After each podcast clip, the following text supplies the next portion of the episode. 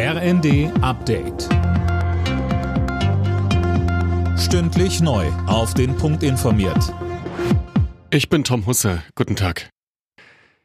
In der Ampelkoalition herrscht in Sachen Corona-Maßnahmen keine Einigkeit. Nachdem mehrere Experten gesagt haben, dass die Pandemie vorbei ist, will FDP-Justizminister Buschmann die letzten Schutzmaßnahmen wie die Maskenpflicht in Fernzügen abschaffen.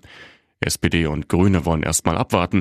SPD-Generalsekretär Kühnert sagte im ZDF, das Allermeiste, das liegt in den Händen der Länder. Das heißt, wenn Herr Buschmann jetzt appelliert zu diesem Gesetz, was er selber mitbeschlossen hat, dann appelliert er an die Länder. Ich würde sagen, wir erleben jetzt noch vier Monate Abschiedstournee des Infektionsschutzgesetzes. Und wenn es dann keine Mutationen gibt, dann wird es auch wirklich in die Phase der Eigenverantwortung übergehen müssen.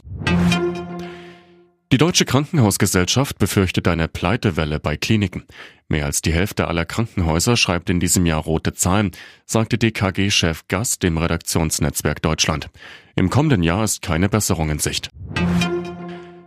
Beleidigungen, Spuckattacken, körperliche Übergriffe. Für Bahnmitarbeitende gehört das zum Job mittlerweile dazu.